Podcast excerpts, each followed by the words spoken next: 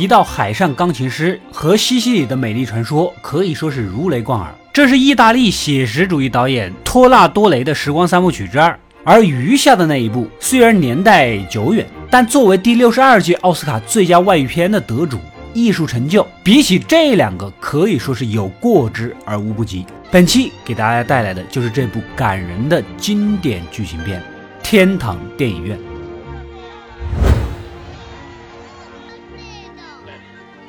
故事发生在七十年代末的罗马。我们的男主多多是个知名的导演。这天突然接到老母亲的电话，一个叫做艾夫特的人去世了。一听到这个名字，男主陷入了沉思，一幕幕往事浮现到了眼前。三十多年前，意大利的某个小镇子，小男主在教会里面做助记。艾夫特老艾是教会电影院的一个放映员。当时上映的每一个片子都要经过神父的审核，所有涉及到接吻的画面一概剪掉。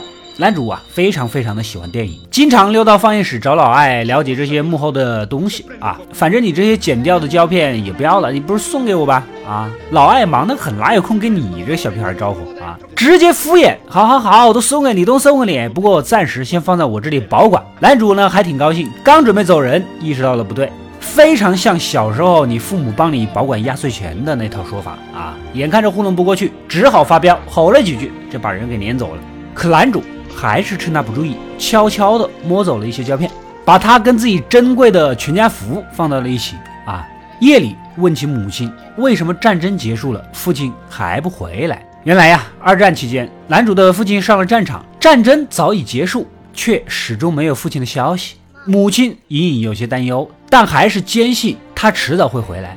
在当时的意大利啊，看电影是一种风潮。每当夜幕降临，镇上的人呢就纷纷涌到当地唯一的电影院打发时间。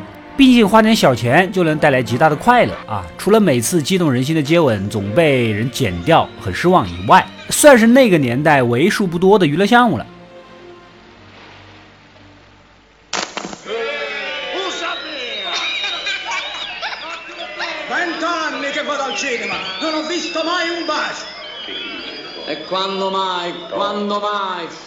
这天，男主用买牛奶的五十块钱看电影，爽是爽了。刚出电影院，母亲神色凝重的在门口蹲点，像不像上学时候刚出网吧的你啊？只能撒谎说这钱被偷了。母亲当街就是一顿揍，我都看到你在里面看电影了，你还说谎。这一幕正好被老艾给撞见了，连忙过来拉住啊，附和道：“这小孩看电影是免费的啊，钱可能是真的丢了，估计是掉到电影院里了吧。”说完，给同事递个眼色，同事呢也一起帮腔。这不今天也捡了不少东西，你看。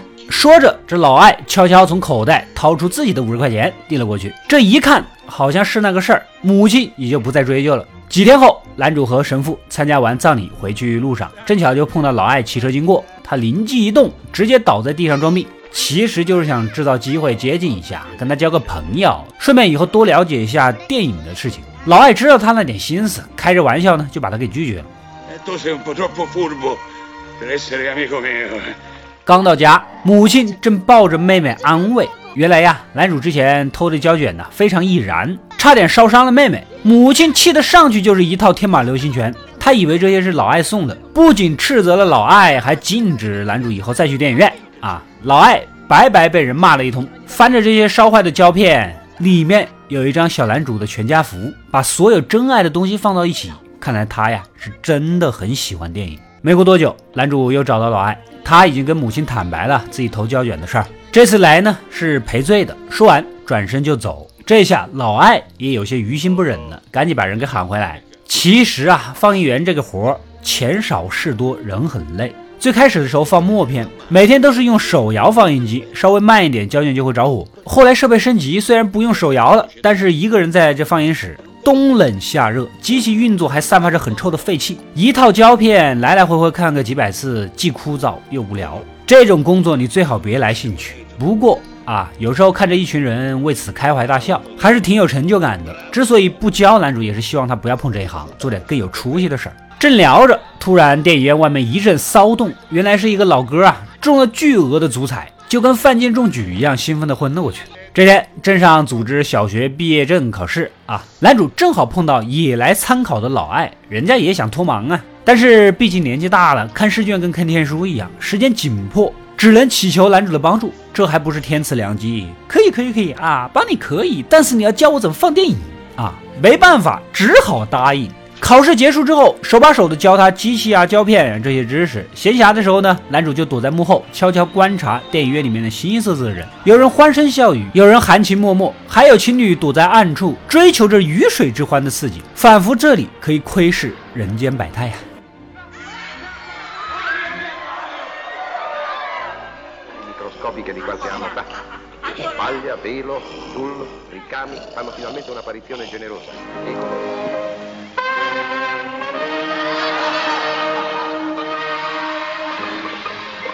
就这么过了一段平静的日子。然而噩耗传来，一批战场上失踪的官兵被证实死亡，其中就包括男主的父亲。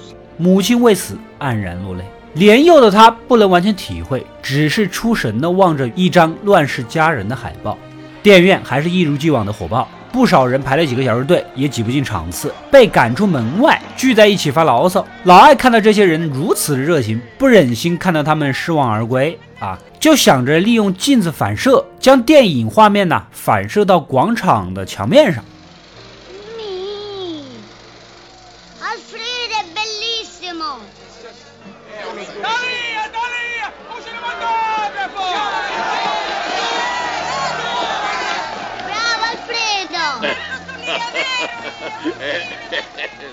正当所有人看的是津津有味，画面突然模糊。竟然胶片烧了起来，老艾赶紧冲过去，他的第一反应是灭火，拯救昂贵的机器和胶片。然而猛烈的火势迅速蔓延，将老艾给吞噬。广场上的人群忙着逃命，只有男主想到了自己的老伙伴，急忙冲上楼，费尽所有力气才把倒在地上的老艾拖到了安全的地方，命算是保住了。这场大火导致电影院化作一片废墟，唯一的娱乐活动也泡汤了。镇子上的人十分是失落。这个时候，之前中了彩票的老哥站了出来，决定花钱重修电影院，成了新一任的老板。但是呢，老艾是镇上唯一的放映员，他受伤了，现在唯一能扛下重任的就只有年纪小小的男主了。承载着众人的期望，顺理成章的成了新的放映员。天堂电影院又恢复了昔日的热闹，而男主望着空荡荡的放映室，想起了老艾，心里啊也有些失落。这个时候，失明的老艾被搀扶着进来。男主是喜出望外呀，两个人聊了起来，这才得知男主因为工作放弃了学业。老艾并不赞同这么做，因为这不是一件值得奋斗一生的事情。同时还叮嘱他应该将目光放长远，去接触更为广阔的世界。男主只有似懂非懂啊。时间一晃过了好几年，他也渐渐成长成为一个俊朗的大男孩。电影院的生意越来越火爆，新老板彩票哥呢看到商机，干脆包下了临镇的影院。由于电影不必再接受教会的审核，越来越多的题材出现在荧幕上，什么犯罪电影呐、情色电影呐，不少血气方刚的小伙子经不住诱惑，直接在电影院里自我发电。最骚的是，有些小姐干脆就在电影院里开了工作室，让那些 LSP 们回去跟老婆就说：“我是去正经看电影的，一点都不露马脚。”我跟你说啊，没过多久，随着技术的升级，胶卷也不再易燃。听到这个消息，老艾是一声感慨啊。进步总是来得太晚。男主购买了一台小型摄像机，开始四处瞎劲儿乱拍。这天，一个叫做阿莲的女孩突然撞进了镜头，她就是女主，简直就是一见钟情呐，被迷得魂不守舍。把这个事儿呢跟老艾说了，而对方给他讲了个故事。在很久以前，公主被一个深爱自己的士兵所打动，承诺只要对方能够在阳台下等待自己一百天，那么就嫁给他。这个士兵顶着风吹日晒，等啊等啊，直到九十九天，眼看幸福唾手可得，他却在最后一天转身而去。男主都听懵了，问他什么意思，老艾却摇头不答。但是男主对自己的感情并没有放弃，展开了热烈的追求。先是打电话告白，噼里啪啦的一通情话下去，发现是他老妈接的。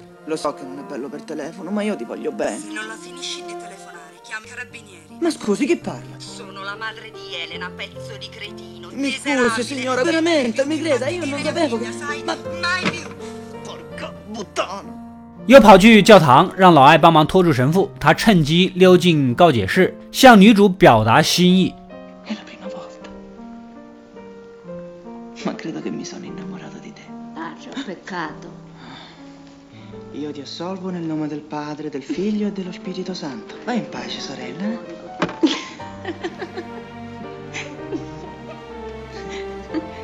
Quando sorridi sei ancora più bella.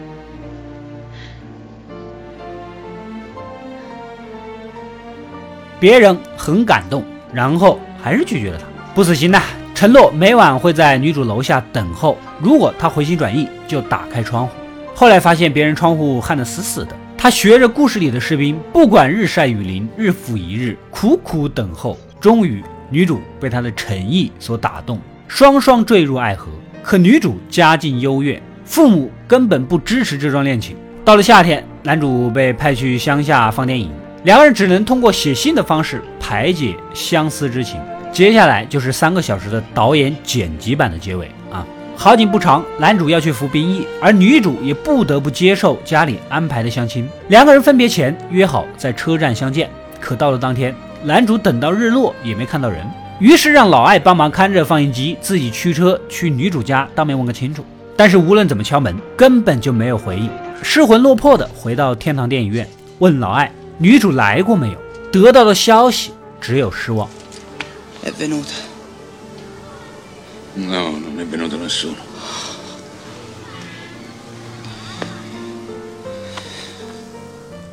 期间给女主写了无数封信，根本就没有收件人。这些信无一例外全部退回。就这么熬了一年，退伍后回到了阔别已久的故乡。第一件事儿就是去探望老艾。两人来到海边闲聊，当谈起女主。他依旧失落，从那天起就再也没有他的任何消息。现如今，男主才体会到老艾那个故事的含义。士兵害怕，如果等了一百天，公主食言的话，那么他会很伤心。所以，他把九十九天献给爱，把最后一天留给自己。如此一来，至少让公主永远的记住了他。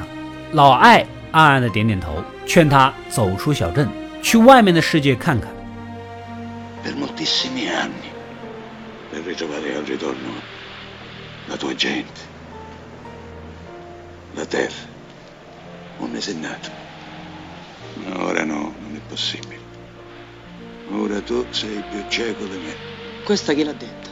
Gary Cooper, James Stewart, Henry Fonda, eh? No, Totò.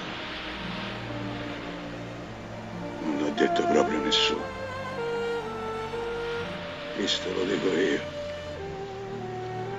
La vita non è come l'hai vista al cinematografo. La vita è più difficile. Ma Tinni, torna Tinni a Roma. Tu sei giovane, il mondo è tuo. 男主听从了建议，决定去罗马闯荡。离别当天，跟母亲、妹妹道别，而老艾激动地告诉他：“不要回头，不要妥协，无论以后做什么，都要热爱你的工作。”随着飞驰的火车，故乡的一切渐行渐远。老神父也匆匆赶到站台，挥手告别。时间回到现在，男主再次回到阔别三十年之久的小镇。离开时，自己还是个毛头小伙，而今功成名就，回望来时的路，百感交集。母亲将他的房间收拾得一尘不染，小时候的东西都整齐地放在角落，墙上贴满了电影的剧照和自己的相片。而他的目光再次落到了和老艾的合影上。在葬礼上，男主恍如隔世，走在队伍前面的神职人员像极了当年的老神父和年幼的自己。偶尔一回头，街坊邻居们两鬓斑白。路过电影院，这里已是一片废墟。转身跟连麦的彩票哥打个招呼。原来呀，自从电视和录像带发明之后，影院的生意一天不如一天。早在六年前就倒闭了，前不久还被政府收购，准备拆了做停车场。处理完葬礼，隔天来到天堂电影院，眼前蛛网满布，遍地灰尘，目之所及只剩下一片残旧颓废。男主微微出神，仿佛耳边又响起了当年的喧闹。来到放映室，里面还留着一叠染满沧桑的胶卷。夜里打开年轻时买的小型摄像机，里面还有女主年轻的风貌啊！他看了很久，等回过神，眼里尽是酸楚的眼泪。这天在酒吧消磨时间，目光一转，突然看到一个神似女主的身影，他是内心一颤呐，酒杯滑落在地，急忙追了过去。但是这个妹子年少青春，虽然很像，但毕竟不是曾经的那人。几番打听才知道，这竟然是女主的女儿啊！通过当地的通讯录，顺着找到了女主的联系方式，两人约到海边见面。昏黄的灯光下，男主有些恍惚。女主的家庭和睦，生活平淡，也还过得去。当问起男主的时候，他却不免哑然，因为他至今还未婚。女主有些感慨，不甘心地问道：“为什么约定的日子，你却突然失去踪影？”此时，男主一愣，激动地质问：“明明是你没有赴约，你怎么推到我头上啊？你知不知道我已经等了你整整三十年？”女主也懵了，这才道出往事啊，原来。当天他并未失约，只是父母看得太严了，无法脱身，所以迟到了。当男主去找他的时候，他正好跑到天堂电影院去找男主了。而老艾称男主主动向他提出分手，他还不死心，在墙上留了便条。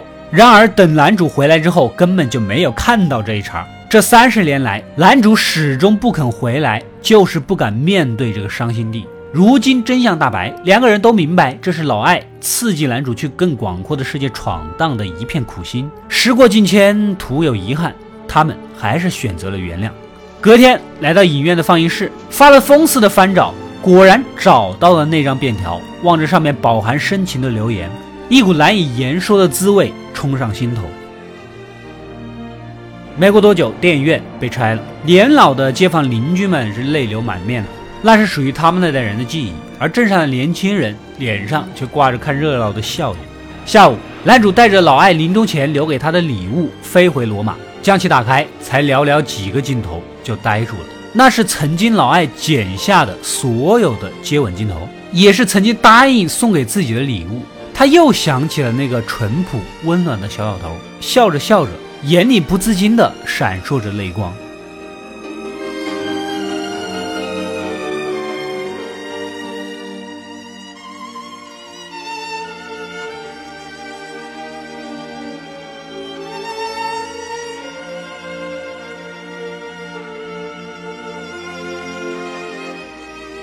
故事到这里也就结束了。作为一部注定在影史上垂名的优秀电影，《天堂电影院》在各项电影榜单中始终位居前列。如果评选人生必看的电影，我相信一定有它的一席之地。导演剪辑版比大家看到的公映版多了近一个小时的内容，而这段内容恰好删掉了女主线的后续交代，以及两人解除误会、释怀那段未成的爱情。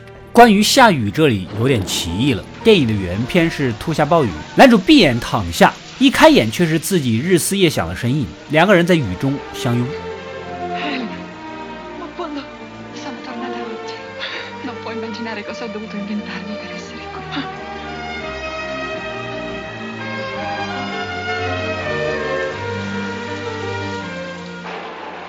然而，根据之前他们两个人的信件的内容。女主说，整个暑假都跟家人在一起，而且假期过后还要搬家。而男主叨念着夏天赶快过去，希望快点见到女友，最好像电影下一场雨。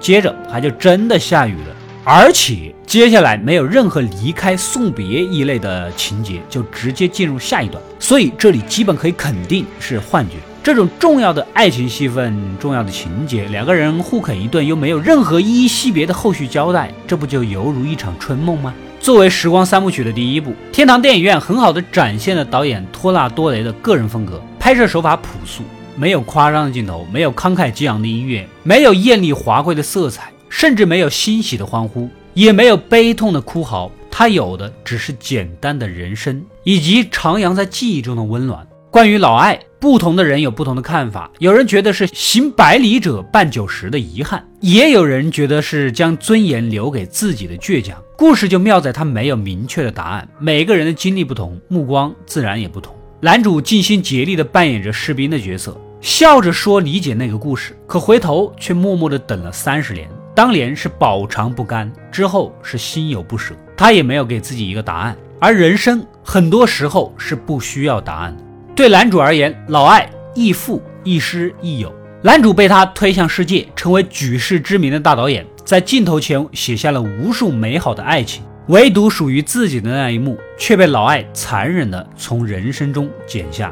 对于这种做法的评价，就跟那个故事一样，没有固定的答案，就像是你必须分辨，对艺术创作者而言，究竟该追求幸福还是背负孤独。换句话说，男主的人生无论走向哪个方向，似乎都注定要做出取舍，要么平淡安稳，终死一生，要么横空出世，一鸣惊人。我们的人生可能也是如此。所以在那一刻，老艾的做法更像是他们无疾而终爱情里面无可避免的误会。最后，与其说他们原谅了老艾，不如说他们原谅了年少的自己。在这没有答案的故事中，唯一的答案就是人生永远不可能像电影那么完美，它要艰难很多。